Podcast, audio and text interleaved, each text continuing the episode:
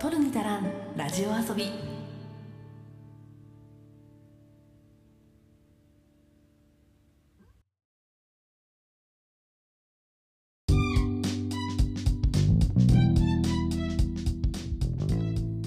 日本の片隅から中毒気味なエンタメ愛を叫ぶ番組「取るに足らんラジオ遊び」通称「トルタラジオ」へようこそ。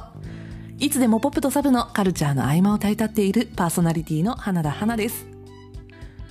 今週からトルタラジオ若干の変更点があります。これね再生するときにちゃんと画面を見ている人はもしかしたら気づいているかもしれません。タイトルが少しだけ変わっています。あの「取るに足らんラジオ遊び」っていう部分は変わっていないんですが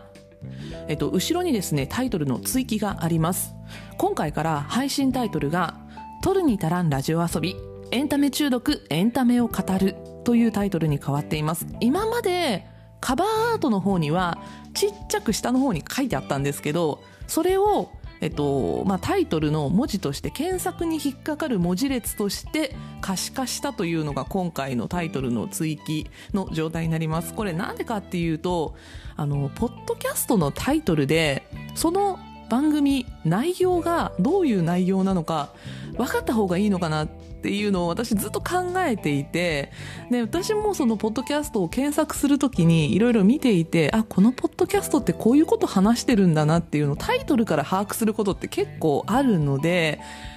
どうなのかな検索している側もある程度分かりたいのかなっていうことをねちょっと考えたりもしたので今回少しだけ後ろに追記をするという形で、えっと、タイトルを変更しました。私にとってはあまり変更ではないんですけど今までカバーアートで一応主張はしていた部分になってるのであまり自分としては大幅に変わった感じはしてないんですが、まあ、今回からですね、取るに足らんラジオ遊び、エンタメ中毒、エンタメを語るというタイトルの番組として配信をしていきますので、どうぞよろしくお願いいたします。やることは別に今後も変わりませんので、えー、今後とも一つよしなにということで、えー、タイトル追記のお知らせでした。で、まあね、今週オープニングトークもまあいろいろお話をしたいことはあるんですが、まずですね、えー、星降る夜にの話をしておきましょうか。私の最推し千葉雄大君が出演しているドラマ星降る夜にが第1話、えっと、17日ですね。1月17日火曜日夜9時から放送開始されました。あのさ、このドラマさ、オープニングから最初から見てると、あの、まあね、北村匠海だからこういうことされても許せるよなとか、こういう行動して吉高由里子じゃなかったらマジでやべえやつだと思うんだけどみたいなところがあったんですよあのもう本当冒頭数分の部分でまあでも、そういう部分はありつつも、まあだってね、ドラマだって創作物なんで、そういう綺麗な部分はやっぱ欲しいでしょうよ。見てる側も。ただ、全体的なテイストとしては、笑いあり、涙あり、そしてまあ、今回ね、恋愛ものということで、キュンもかなりありというところで、今後も気になる感じを持たせつつ、好感触のスタートになったなというふうに思って見ております。私1話は2回とりあえず見たんですけど、ちょっとね、伏線じみたところも散りばめられてるなっていうのは若干見え隠れもしているし、えー、今回はですね、北村匠海君吉高由里子さんのこのメインカップルですね、まあ、あの主演は吉高由里子さんなんですけどどっちかっていうと今回匠海君の方をかなりこう掘り下げられたかなっても思ったんですけどまあこの2人の背景だったりとか生い立ち的な部分みたいなところがかなり掘り下げられた部分があったなと思って。なので、次回以降、第2話以降は、まあ、あの、千葉くんをはじめとする、その周りを固めるメンバーたちですねの背景なんかもちょっとずつ掘り下げていかれたりとか関係性とかもっと色濃く描かれていったりするのが2話以降の展開になってくるんじゃないかなと思っています。その中で、まあ、あの、千葉くんもとっても気になってるんですが、私がすごく気になってるのが、え今回、このドラマのキャスティング、キャストの順番で言えば、止めに当たる、まあ、重要人物に当たるのであろう、ディーン・藤岡さんですね。おディーン様が今回かっこよくないんですよ。あの、ディーン・藤岡といえば、なんかこう、イケてるイメージがあると思うんですが、今回ディーン・藤岡さんが演じているキャラクターが、へにょへにょワンコ系なんですよね。なんか、すごい、なんていうのかな。手を出してあげたくなるというか、なんかあの、頑張れって言いたくなるようなキャラクターをディーン・フジオカさんが演じてるので、で、えっ、と、吉高由里子さん演じる産婦人科医の同僚というか、後輩的な感じですよね。あの、年上の後輩みたいな感じで出てきたキャラクターなので、まあ、今後どういう絡み方をしていくのか、ディーン・フジオカここでは終わらんぞっていうのがかなりね、あの、見えてるので、もうこれはあのメタ的な感じにはなるんですけど、キャスティングの時点でね、あの最初に発表されたのが1番手2番手止めだったので、この3人に含まれておいて何もないことはないだろうと、多分当て馬的ポジションになるんじゃないかなとは思ってるんですが、ディーン・フジオカさん、今後にとても期待をしております。で、あとまあ、千葉くん演じる春ですね。とっても可愛いね。可愛いね。千葉雄大可愛いねって思ったんだけど、でも多分今回、可愛いだけじゃないというか、どっちかというと、まあ、毒舌キャラだったりとか、下ネタを平気で、まあ、手話ではあるけれども、言ったりとか、今回は全然出てきませんでしたが、まあ、奥さんとの確執であったりとか、そういうところを、まあ、春くんもいろいろ描かれていくんだろうなとは思いつつ、えー、第1話では北村匠海君と一緒にあの遺品整理士の仕事をするシーンが結構出てきたんですけどあの北村匠海君と並んだ時のバディ感しっかりあって並び姿もなかなか2人並んだところよくって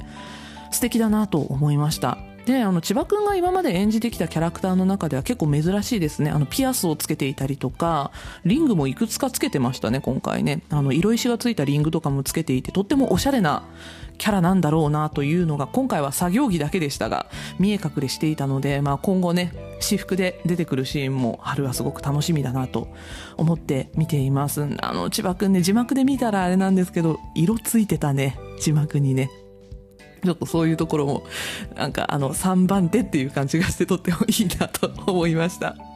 えー、今後も楽しみに見ていきたいと思います。第1話、あの、ハリセンボンの春菜さんが出産シーンでちょっとね、あの、ゲストとして出てましたけど、あの、計算部としてちょっとね、気になったのが、お母さんって言って、あの、生きむシーンがあったんですけど、あーではいけめないなって思ったんですよ。リアル？あのうんすごい切ないシーンなんですけどここで「お母さん」って叫ぶのはすごい切ないんですけど生きめるのか問題すごく考えてしまいました。ここにリアルはいらんのかとか思いながらね。でもあーだからどっちかというと生き見逃しだよなとか思ったりもして。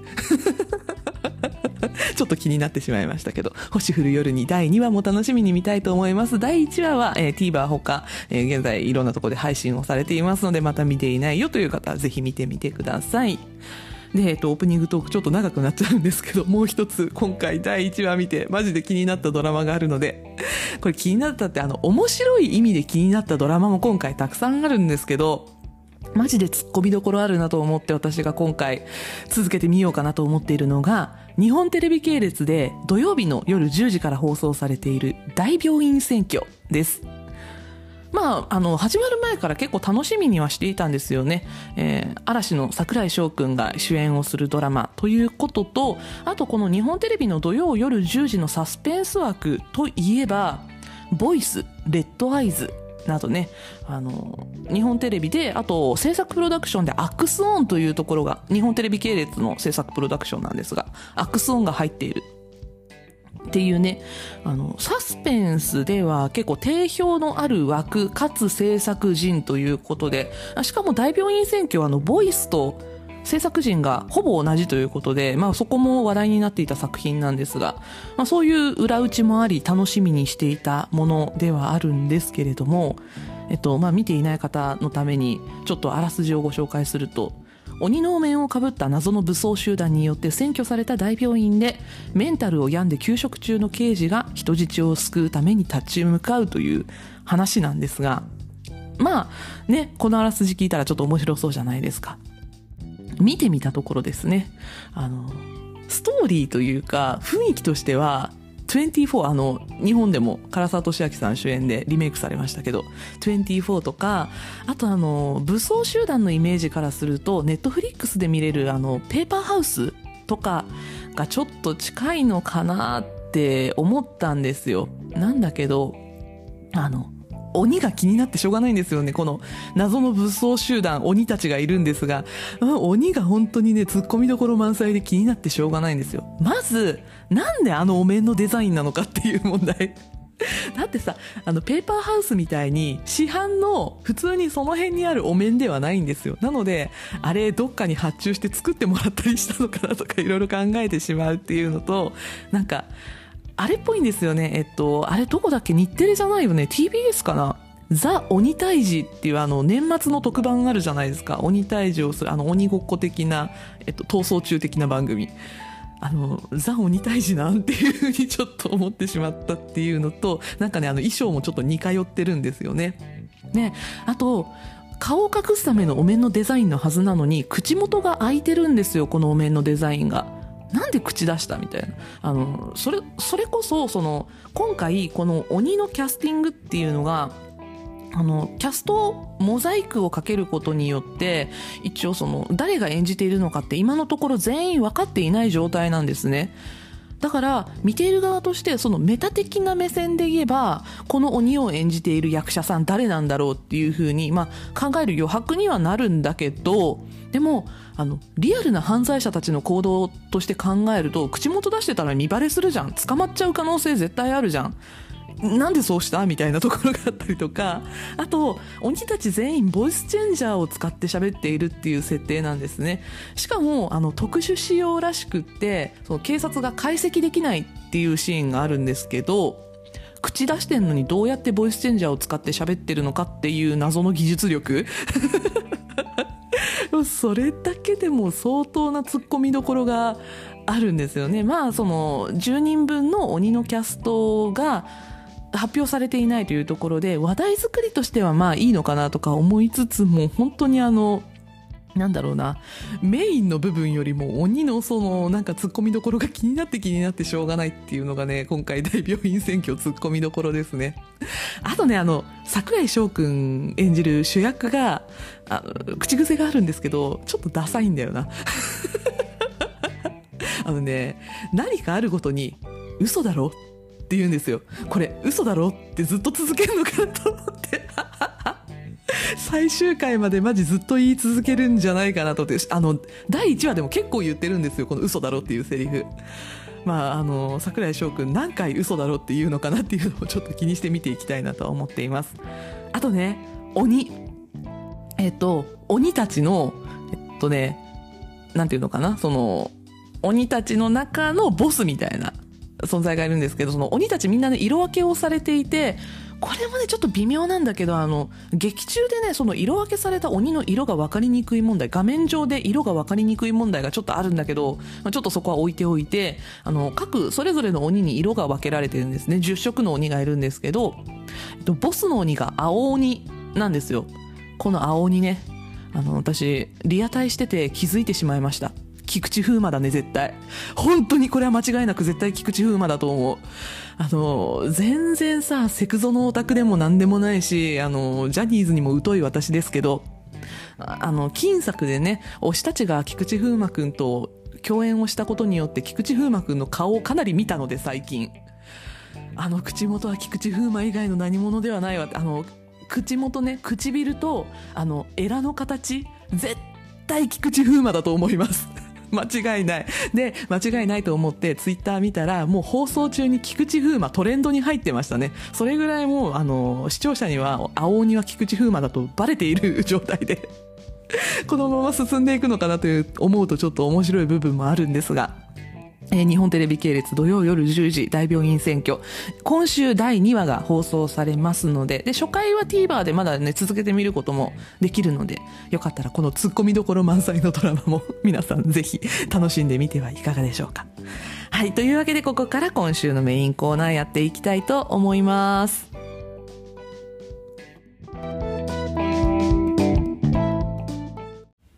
エンタメモリー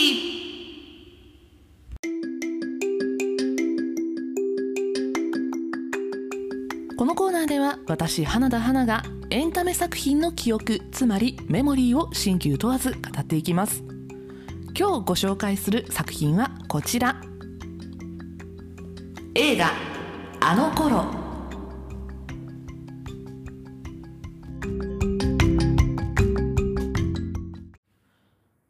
はい。というわけで、今回は映画あの頃のお話をしていきますが、このあの頃の話をする前にぜひ聞いていただきたいのが先週配信分のエピソード39推し活とは何かの話です。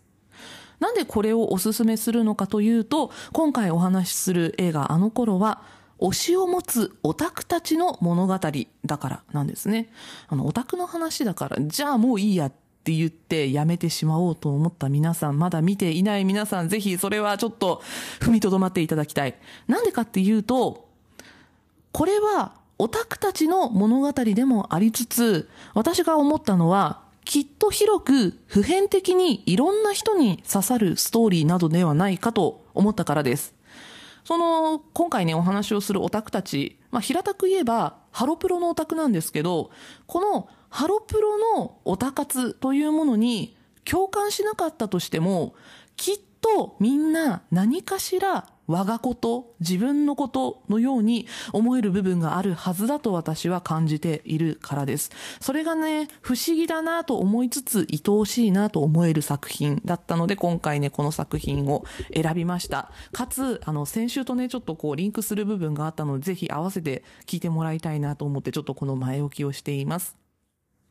この映画、あの頃は、剣美希人さんのコミックエッセイ、あの頃、男子かしまし物語を原作とした実写映画です。2021年2月19日公開の作品で、主演が松坂桃李くん、その他にも中野大河くん、山中隆さん、若葉龍也くん、芹沢達人さん、小門健太郎さんなどが出演をしています。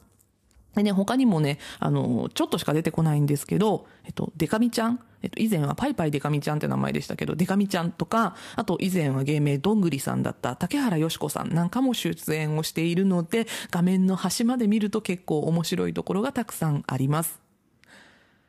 まあね、あの頃、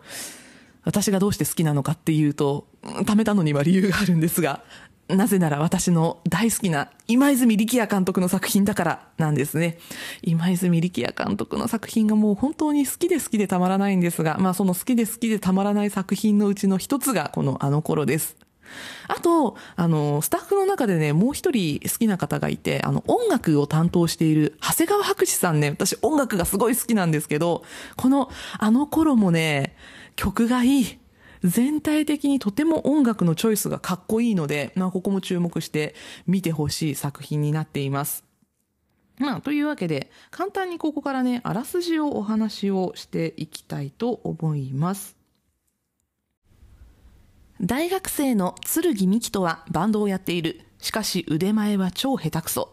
バンドメンバーからいつも怒鳴られてばかり、自分の才能のなさに落ち込んでいました。唯一の友達がこれを見て元気出しなよと言って1枚の DVD をくれたのですが、これはバンドマンの剣には全く無縁で興味のないアイドル松浦綾の DVD でした。手持ち無沙汰もあって再生してみたところ、元気で明るくて頑張っているあややの姿に目が釘付けになってしまい、そして涙が溢れてきます。それは、剣が一気に松浦綾に恋をしたオタクになった瞬間でした。そこから剣は松浦綾の熱烈なファンとなっていきます。大阪阿倍野地区にあるハロプロを応援するファンクラブに入ったのですが、そこはバンドとは違ってとても居心地の良い場所でした。個性的なメンバーとともにハロプロを推す活動に邁進をしていきます。しかし、メンバーの中野大河君演じるコズミンが肺がんにかかるというアクシデントがあり、という感じで話が進んでいく物語になっています。まあ、このね、ストーリーの主軸になるのが、ハロプロを推していくという部分にあるんですが、私にとってハロプロがものすごく流行っていた時期って、小学校高学年から中学生ぐらい、もうちょっと後までなのかな、高校生になってもハロプロの曲ってカラオケで歌ったりとかはしていたんだけど、なんせね、私があんまり興味がなかったので、なんかね、中学生の時とか、それこそあの、辻ちゃん、かごちゃんが、えっと、モームスに入ったりとかしたりとかして、なんかその辺の時期だったから、みんな結構キャーキャー言ってたんだけど、私その当時ものすごいビジュアル系バンドにハマってた時期だったので、あんまり興味を持てなかったんだよね。なんかみんなの話題に乗れるように、あの、朝ヤンとか、その当時、ハロプロが、えっと、公開オーディション、テレビでやってたんですけど、朝、朝ヤンっていう番組で公開オーディションやってたんですけど、朝ヤンは見てたな。だから、どういう人がどういう経緯で、ハロプロに入っていくのかとかは見てはきたんだけど、だからあややが売れるまでの経緯とかもエンタメとして消費はしてきたんだけど、私はがっつりハマっていなかったので、ふーんっていう感じで見てたんですよね。なのでなんかこのアイドルにはまる、主にハロプロにはまるっていう部分に関しては、あんまり自分の経験上は興味を持ってこなかったことだから、そこにのめり込んでいく感覚っていうのは正直あんまりわからないです。なので、あの、剣があややに落ちた瞬間とかも、その映像を見たとて、へーってしか思わないっていうか、あやや可愛いなとは思うんだけど、だからといってそこでドンハマりするのか、ふーん、みたいな感じでね、ちょっと一歩引いたところで見てはしまうんですが、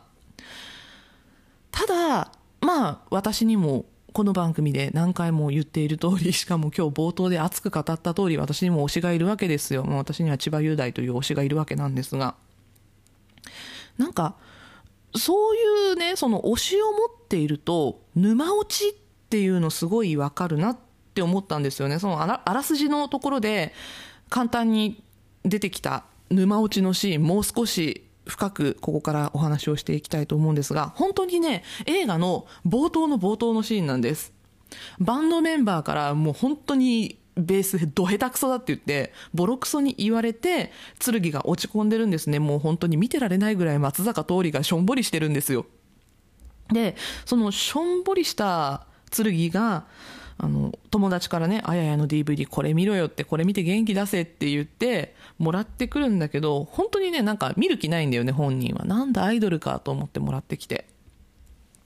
ただ、それをデッキに入れて、ご飯を食べながらとりあえず見てみようって。でも偉いよね。その、友達に渡されたからって、ちゃんと見てみようっていうその行動を起こしたことが偉いし、その小さな行動が沼落ちのきっかけになるんだ。そこからの推し活のきっかけになるんだっていうのは、割とオタクあるあるな部分もあって、私もなんかこう、いろんな推しを推し始めたきっかけ、ここで考えてしまいました。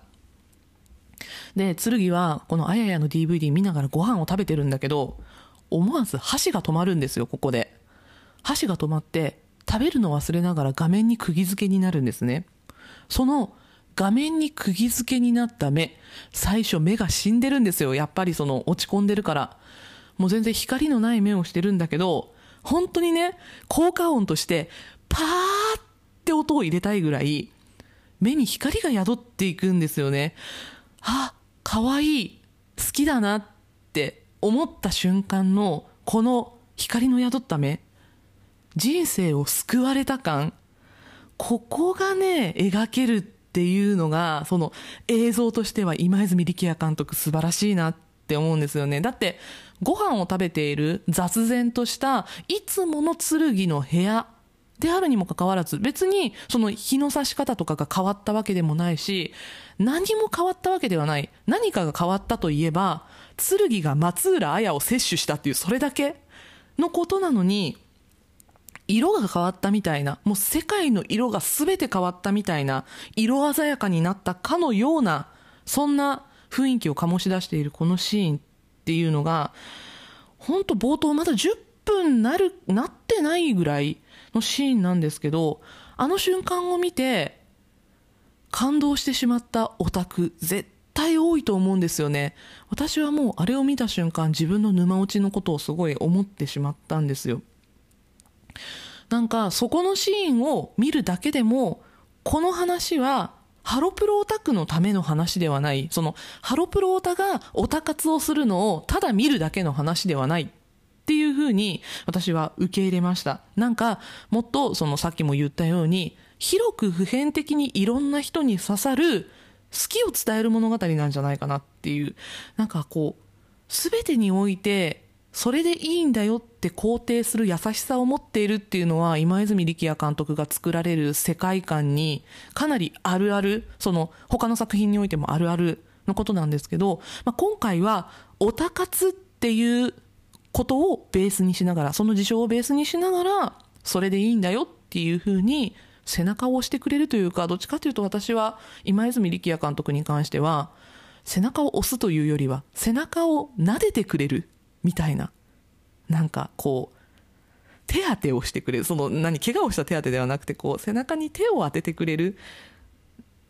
ポンと押すのではなくて、よしよしってしてくれるような、なんかそういう優しさというものを感じました。でね、今泉監督の作る作品って、その、あんまり好きじゃないっていう人によく言われるのが、テンポが悪いってよく言われるんですよね。なんか、何にも起きない。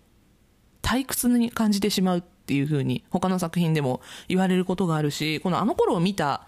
知り合いからもね、それを言われたことがあるんですよ。何にも起きないじゃんって。ただダラダラしてるオタクを見てるだけの話じゃんっていう風に言われたことがあるんですけど、なんだろうな、その、確かに、端的に言ってしまえば、その、ハロプロが好きっていうだけで集まった気が合う仲間たちが、ワイワイギャーギャー言ってる、あなんかこう、オタクが騒いでるところを見せられるだけの話にも見えるかもしれないんですけど、なんかね、そのテンポの悪さっていうのも私はまたリアルだと思うんですよね。その同じ推しがいるとか、同じ世界観を好きだって言っている人たちが集まると、確かにそういう、おのおの勝手にこういうところが好きなんだ、ああいうところが尊いんだって言って語り合って、で、だよねっていうその共感を得て笑い合ってっていうなんか生ぬるい空間、ぬるま湯に使ったような空間っていうのが楽しくって、それで時間を溶かしていくっていう。だから、興味がない人からすれば、本当に無駄な時間っぽく見えると思うんですよ。それって、どんな推し活においても言えることだと思うんですよ。今回、このあの頃という作品においては、ハロプロが大好きなアイドルオタクたちにスポットを当てた話ではあるんですが、例えば、まあ私が日頃言っている自分にとって言っている俳優オタクっていうところもそうだと思うし、例えばまあ分かりやすいところで言えば、アニオタだったりとか、鉄オタだったりとか、まあオタクって言われる人たちっていますよね。そういう人たちが、例えばアニメを見ている時間だったりとか、あの、鉄道を見に行く。ね、だって鉄道って撮り鉄だったり乗り鉄だったりとか、時間を費やすじゃないですか。そういうことをする時間だったりとか、まあ私にとっては私は俳優オタクなので、推しが出ている作品を見るだったりとか、まあバラエティとかに出ている時に見るだとか、そういう、その視聴をしている時間だったりとか。あと、このポッドキャストだって興味がない人にとっては無駄な時間ですよね。日常生活の、例えば私はこの収録大体毎週1時間ぐらいかけて撮っているし、喋ってる時間だけで大体1時間なんですよね。これの前準備とかも考えると 本当に結構な時間を費やしてたりとかもするんですけど、その時間何か有益なことになるのって言われたら、駅は別にないよ、みたいな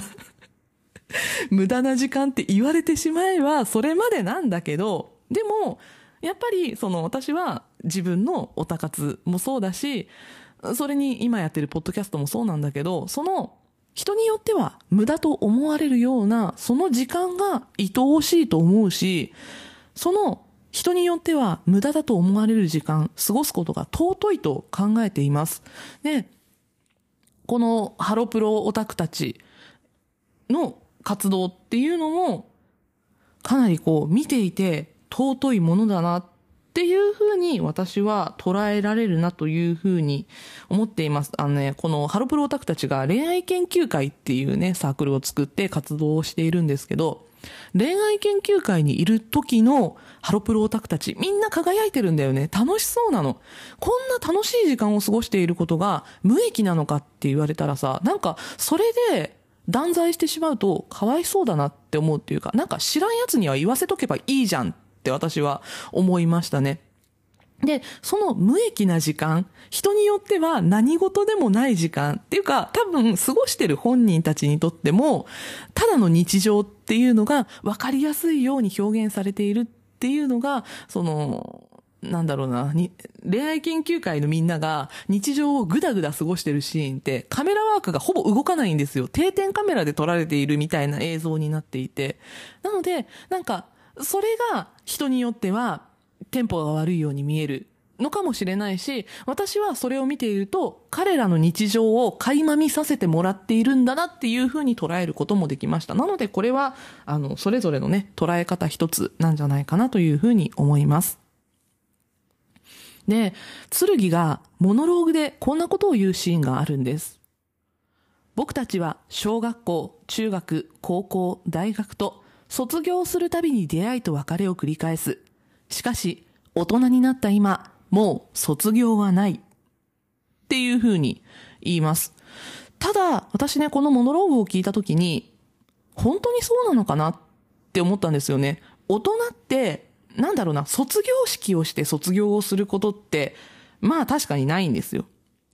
ないよね。だって、あの、仕事をさ、私も転職をしたことがあるけど、仕事辞めるときに卒業式なんてないじゃないですか。まあね、円満に辞めて送り出してもらえるっていうのはあるかもしれないけど、それは仕事を卒業するわけではなくって、辞めるっていう風にさ、言われることであって。だから別に卒業をするわけではないんだけど、でも卒業をしなくっても出会いと別れって大人になってもあるわけで、だから転職をしてもさ、出会いと別れってあるわけじゃないですか。前の仕事先での別れがあり、新しい職場での出会いがありみたいな感じで、大人になっても出会いと別れって繰り返されていくし、これって人間関係の出会いと別れだけではなくって、なんていうのかな、その、変化していくことって大人になってもずっとあると思うんですよ。確かに自分から能動的に動いていかなくっても、周りの環境がたくさん変化して、いろんな人との出会いや別れが繰り返されるっていうのは、学生時代の特権ではあるんですよね。それこそ、まあ、自分の体験で言えば、私は小学校、中学校は地元の普通の公立の学校に行っていたので、ね、持ち上がりで地元の子たちと一緒に生活をしてきたわけなんですけど、高校は私あの、自分が住んでいる市から出て、まあ隣の市なんですけど、私立の高校に通っていたので、全然違う人たちと、まあ高校ってね、大体どこに行ってもそうなんだけど、市内の高校に行くよりは市外の高校に行った方がさ、全然知らない人と出会ったりするわけじゃないですか。で、その後、まあ高校を卒業して私大学は県外に出たので、またね、もう本当に、だって、同じ県の出身の人って私ほとんど出会いがなくって、大学に行った時に。本当、いろんなとこから来たいろんな人に出会ってっていう経験をしたのが大学生の時だったんですけど、まあそんな感じでね、その、なんだろうな、この瞬間、ここ限りでいろんな人と出会えるみたいなことがあるのは、まあ、学生の間ですよね。それで、ずっとこの人と一緒にいたいなって思っても、ずっといられないのも学生時代じゃないですか。なんか、その選択ができるのは大人になってからなんだけど、こう、うん、はっきりこの瞬間、卒業するんですよって言って、分かっているような卒業っていうのは確かに大人になってからは存在はしないですよね。ただ、その、卒業はないんだけど、卒業することによって変化する。いつまでも同じ今が続かないっていうのは、大人になってからも一緒だと思うんです。で、あの頃っていう風に、今回この作品、その、オタ活がすごく楽しかったみんなに囲まれていた当時のことを指しているんですけど、あのっって言ってるっていうことは、今ではないんですよね。今から指すと少し昔、もしくは遠い昔の、その時期のことを指して、あのって言ってるのね、あの頃。なので、あの頃っていうのは、その当時のピンポイントの部分の時代だけを指すことであって、ずっとではないんですよね。つまり、あの頃って言えるような場所から、剣は卒業をしてきたわけなんですよ。ただ、その頃から、成長したから、あの頃から卒業したのかって言われると、微妙じゃないですか。それはそうじゃないかもしれないですよね。変化って成長なのかなって考えると、必ずしも成長することこそが変化ではないと思うんですよ。まあそれこそさ、小学校の頃と今の自分比べると、成長はしてますよね。その体ないし、まあ中身も成長はしてないと困るんだけどさ、小学生から今まで比べたら。でも、その、例えば、まあ私で言うと、30代になったばっかりの頃と、もう30代終わりがそろそろ見えてきてる今と、比べると、変化はしてるよね。成長してるって言われたら、成長した部分もあるし、例えば30歳の時の自分と今の自分比べて違うところってあるんですよ。例えば、私30の時、間宮くんのこと推してないんですよね。で、今もう間宮くんのことめっちゃ好きだけど、それって変化だけど、別に成長したわけじゃないんだよね。推しが増えたっていうだけで。30の時の私はもう千葉くんのことを推していたし、今も千葉くんのことを推してるから、それは変わらない部分なんだけど、推し活においてはね、変わらない部分なんだけど、30の時と今の自分比べると推しが増えてるっていう変化っていうのはあるわけで。でもそれって別に成長した部分ではなくて自分の中で変わった部分でしかないんだよね。で、その、30の時に推してた人たちっていうのもまあいるわけですよ、その頃。ちょっと今、今そのさ、数年前に、その当時めちゃめちゃゴリゴリ誰を推してたかって言われたら、ん？ってなるんだけど 何ハマってたかなとか、ちょっと今さ、パッと思い出せないよね。でも、その当時の多分自分の心のありようっていうのもとっても尊かったと思うし、尊い日常を送っていたと思うし、かつ、2023年1月の現在、推しがいっぱいいる自分、ね、あの、例えば、火曜夜、火曜夜9時の星降る夜にを楽しみに待っている自分っていうのも、すごく尊いと思うんですよ。どっちも尊い日常なんですよね。どっちもあるから今の自分がいるわけなんですよ。で、自分の話になっちゃったんだけど、あの頃に話を戻すと、えっと、剣においては、あの頃って言えるような恋愛研究会のみんなとハロプロを推していたあの楽しかった日常っていうのもすごく尊い日常だし、それを経て変化を遂げた自分、今の自分っていうのもとっても尊いと思うんですよ。どっちもあるから今の自分がいるんですよね。だから、どっちも尊いんだよっていう風に見せてくれる、やっぱり今泉監督の描くこの優しさ。やっぱりこれって背中を押すんじゃなくって、これでいいんだよって撫でてくれるようなこの優しさっていうのが私はとっても好きだなと思います。あの頃の推しも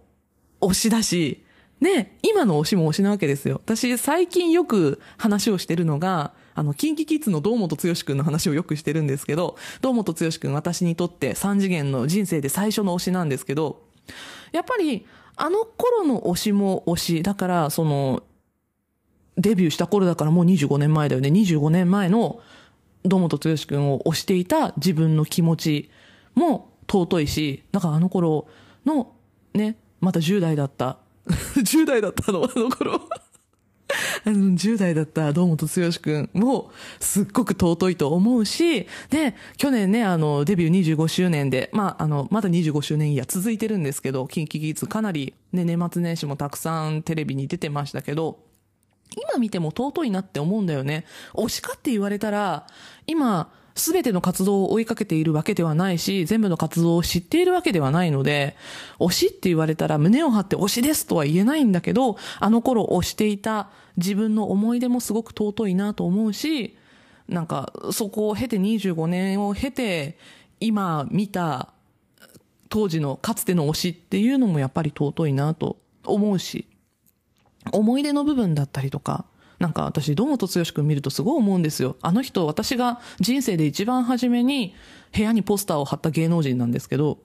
なんかそういう自分の行動もね、愛おしいなって。だって小学生だよ、私その頃。なんかそういう行動も愛おしいなって、可愛かったなって自分のこと思うし。でも、剣もそういう風にあの頃の自分を見れてると思うんだよね。なんかこう、あの頃の推しも推しだし、で、こう、自分が楽しかった思い出っていうのも、あの頃っていう言葉にものすごく込めているんじゃないかなっていう風に思います。だから私にとっては、例えば、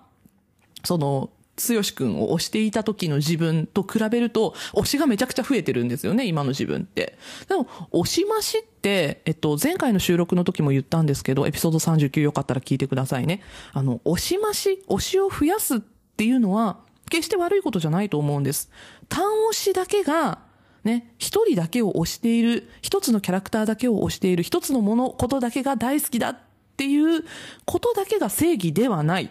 たくさんの推しを持っているっていうのは浮気心ではなく、心の潤いをたくさん持っているっていう点では、私はとってもいいことだと思っているので、落ちましも悪いことではないし、逆に、もう、押すことをやめてしまう。だから、好きを卒業する。ほら、大人になっても卒業することあるじゃん。出会いがあれば別れがあるんですよ。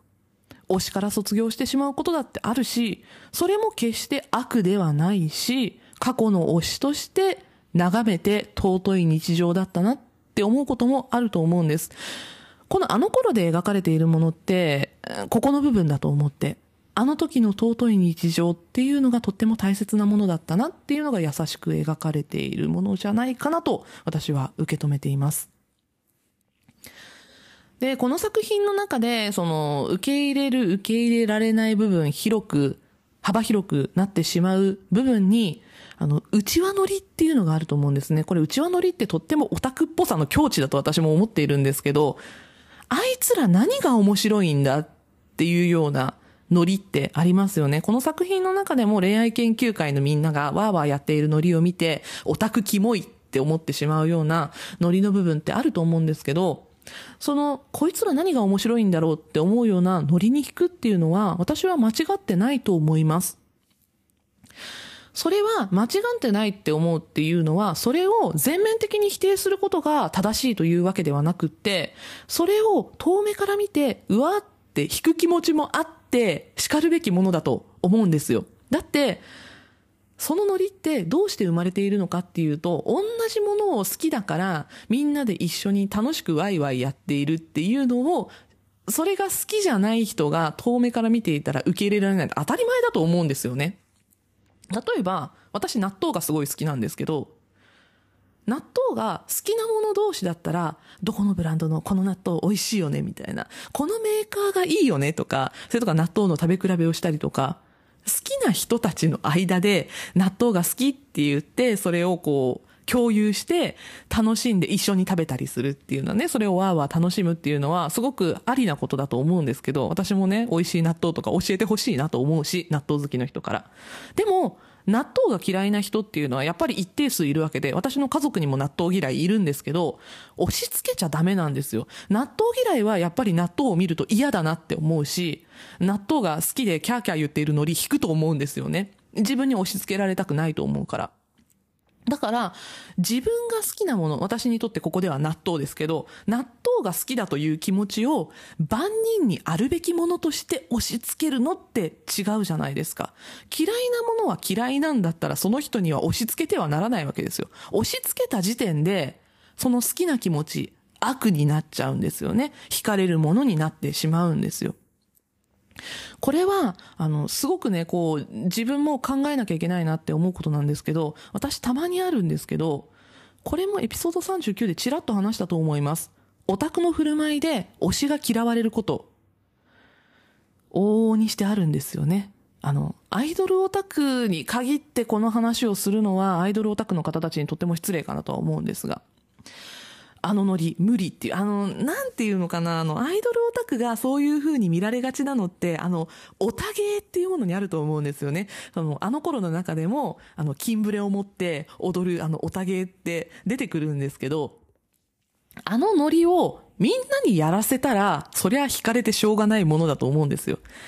あれをみんなで、みんなから見えるところでやってるから、上っていうやつがいるっていうわけで。でもあれって見せようと思ってやってるんじゃなくて、私たちが勝手に見てるんだよね、その、なんていうのかな。オタクがやってることを面白がってこっちが見てて上っていうのは間違ってると思うんですよ。オタクから押し付けられてお前もやれよって言われたら、いやちょっとってなるのは、まあ間違ってないと思うんだけど。なんかその内輪で完結するノリのオタクっぽさっていうところを受け受け入れられるか受け入れられないか、ここでちょっとその楽しさっていうのは変わってくるなっていうのは思いました。ただ、この、えー、あの頃に出てくる内輪乗り、ややホモソーシャル的な部分があるんですね。私はここはちょっと嫌だなって思ったんですけど、例えばそのホモソーシャル的な部分どういうのがあるかっていうと、こう女がどうだとかセックスの話が出てきたりとか、風俗の話が出てきたりとか、そういう部分があるんですけど、これって、その確かに映像作品として見ていて嫌なんですけど、この作品の中身としては、このホモソーシャル的な部分を恋愛研究会がコミュニティの外に大々的に持ち出していたわけではないんですよね。あの、一回だけお祭りに出て行ってっていうシーンはあるんですけど、恋愛研究会が大々的に外に出ていくのってその時だけなんですよ。あの、そのね、ホモソーシャル的な部分が出てくるのっていうのは、私たちが作品として彼らの日常を覗き見ている結果、嫌悪感が生まれるのであって、それはもう作品を見ている事情上仕方ないのかなっていう部分があるなっていうふうには思いました。だから、そのホモソーシャル的な部分も内輪で完結せずに、例えば、恋愛研究会のみんなが外の女性にこういう価値観を押し付けていたら、そりゃ嫌な奴になってしまうんですけど、そういう部分ではないので、うん、だから内輪乗りで完結するっていうのがあの頃またこうオタクっぽさ、オタクあるあるっていうのを色濃く描いているなというふうに感じました。で、このね、なんていうのかな、オタクたちが内輪乗りで完結しているっていうのを映像的にとってもわかりやすくしていたのが、えっとね、地下だったりとか、扉の内側っていうところでオタクのノリっていうのが発揮されているんですよね。あの、具体的に言うと、えっと、アイドルたちがライブ活動をしている地下のライブハウス。だから階段を下っていって扉の中っていう場所だったり、あと、恋愛研究会がたまり場にしている部屋、扉を開けて内側、中に入ってからだけここでオタク乗りをやっていた。彼らの好きだったりとか内輪乗りっていうのは地下もしくは扉の中でだけ発揮されていたっていうのがこの映像としてとてもわかりやすい部分でした。でね、あの、剣の世界における、剣のその世界観における自分が持っている世界観における階層の違いっていうのをとってもわかりやすく可視化していたのが、あややの握手会に行くシーンだったんですよ。そこまで出てくるアイドルたちってみんな地下にいたんですよね。だから階段を下っていってオタ活をするっていう風なシーンだけだったのに、あややだけは握手会、階段の上にあったんですよ。つまり、剣にとっての最推しである松浦綾は階段の上、つまり上にいる存在だったんですよね。階層の違う存在だったんですよ。で、ここね、あの、カメラワークもそうだし、その階段の使い方もそうだし、何よりも、色合いと光の使い方っていうのがとっても輝いているんですよね。これはもう完全に剣の視界がそうやって色鮮やかになって輝いているっていうのも、また色濃く示したシーンなんじゃないかなと思います。私も推しに会うとこの輝きってすごい感じるなと思うので、推しを持っている人間としては多分この輝き誰にでも現れるものなんじゃないかなと感じました。で、あの、このあの頃っていう作品、ちょっと後半にかけて重たい展開になっていくんですね。あの、コズミンの癌になったっていうね、話が出てくるんですけど、この恋愛研究会の中心メンバーであるコズミンの病ですら、内輪乗りにしていく。内輪乗りにして、お笑いにして楽しくしていくっていうようなことをやっていく。オタクっぽくして片付けていくっていう感じはあるんだけど、それをオタ活だけではない風にしていくのも恋愛研究会であり、剣であり、その心の持ち方なんですよね。なんかオタ活だけではなくて、これからの生き方の話に特に剣はこう気持ちを切り替えてそれを受け入れていくっていう風に後半にかけてやっていくので、ここのね、そのまあ、松坂桃李の演技もそうなんですけど、コズミンを演じている中野大河よ。本当に中野大河ってずるい人だね。中野大河は本当に出れば出るほどどれで見てもずるいなと思うんですが、この作品もめちゃめちゃずるかったですね。存在するだけでこんなにずるい俳優がいるだろうかって私は思っています。なんか、花の93年組とかさ、ね、あの、若手俳優界のトップみたいな93年って言われてたんですけども、最近は若手でもなくなってきましたね。今年で93年生まれ30歳みんな迎えていくんですけど、まあ、その中で、実力としては、先陣を切って引っ張っていく存在に中野大が今後もなっていくんじゃないかなと思っています。菅田将暉も嫉妬する存在ですからね、中野大河はね。この中野大河のずるさもぜひあの頃を見て感じてもらえればなと思います。まあ、全体を通して仲間に入りたいわけじゃないんです。このあの頃、恋愛研究会のメンバーの仲間に入りたいわけじゃないんだけど、彼らが推しを押すっていう活動を見て、推しっていうものはとっても尊いし、推してるあなたたち、恋愛研究会のあなたたちも尊いし、まあ、推しを持っている人間としては自分も、そして自分の推しも尊いなと思えるし、推しがいなくったって広く今を生きているみんな、この時間って尊いんだよ。そういうふうに思わせてくれるのがこの映画あの頃でした。映画あの頃は、ネットフリックスをはじめ様々な配信サイトで現在配信中です。ぜひ見たことがない方は見てみてください。そして、えー、これね、話を聞いてもう一回見返していただくとまた新たな発見があるかもしれません。というわけで今回のエンタメモリ映画あの頃についてのお話でした。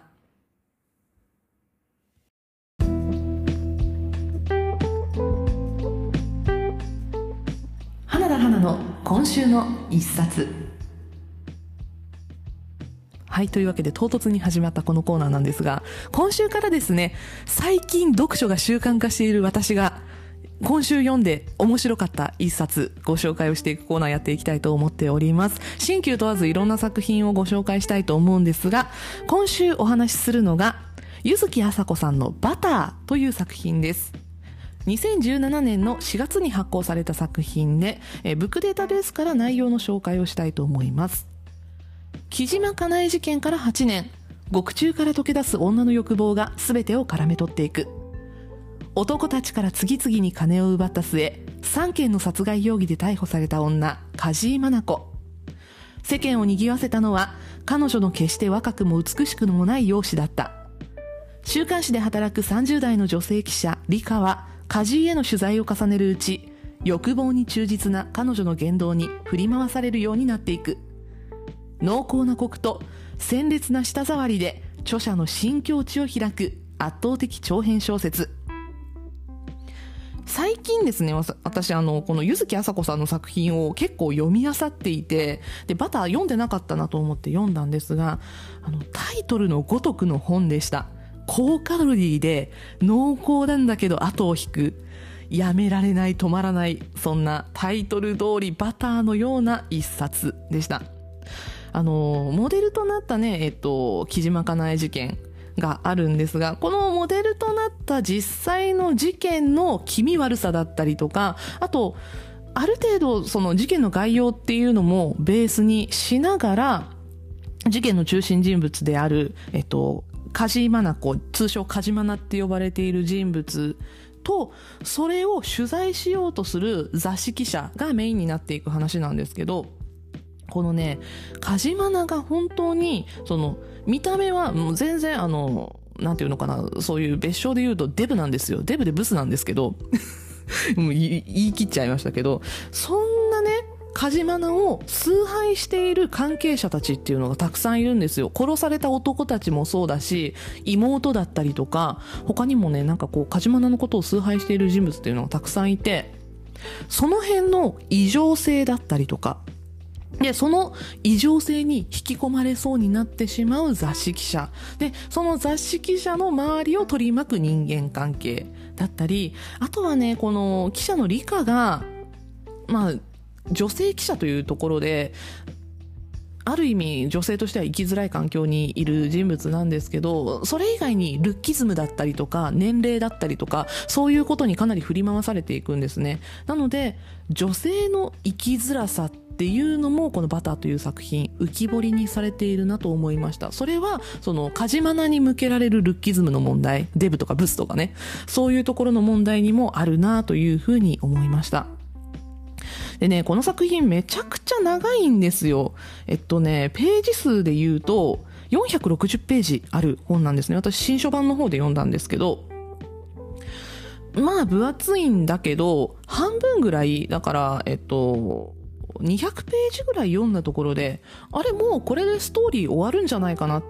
て思ったら終わらないのね。そこからまた2点3点して新たな問題が生まれてきたり、その新たな生きづらさの部分の問題提起があったりとか、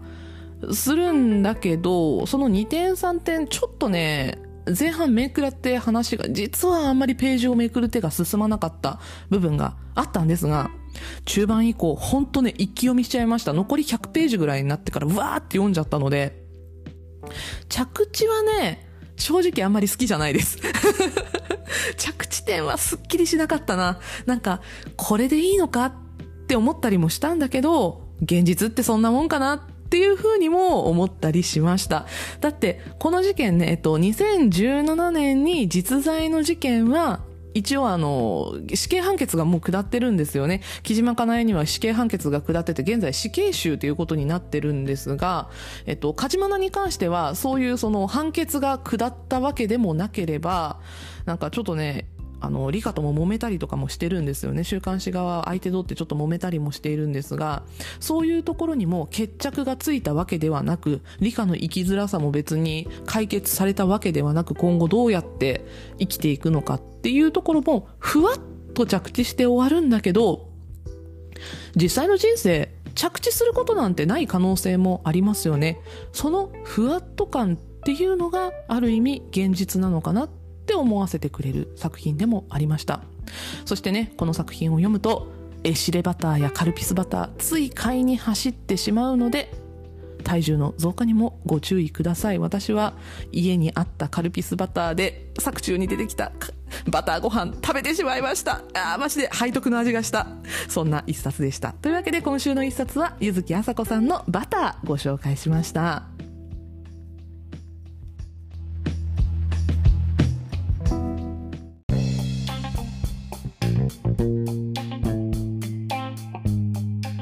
エンディングです。さて、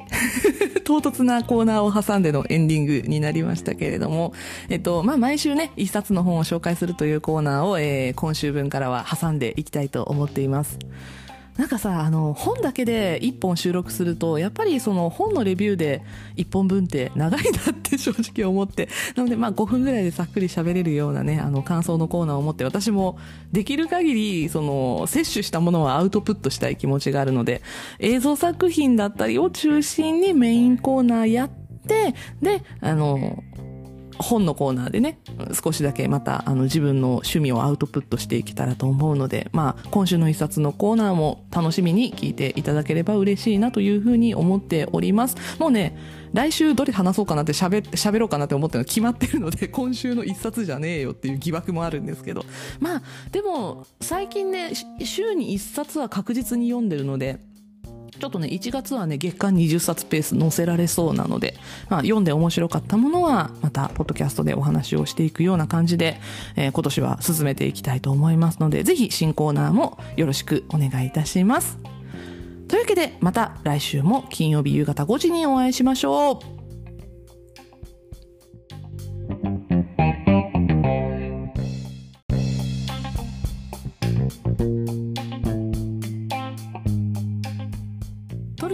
ラジオ遊びは地方在住映像系エンタメカルチャー好きの Y 世代がはっと息を止めたよもやま話を好き勝手に一人語る番組です。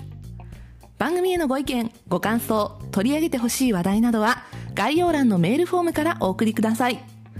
花田花が思うままに更新する Twitter、Instagram、 note もあります。ぜひそちらもフォローよろしくお願いします。また各 SNS では「ハッシュタグトルタラジオ」で感想もお待ちしております。ハッシュタグ、トルタがひらがな、ラジオがカタカナでお待ちしております。よろしくお願いします。では、今週はここまで。エンタメには中毒性がございます。用法用量を守って正しくお楽しみください。お相手は、花田花でした。またね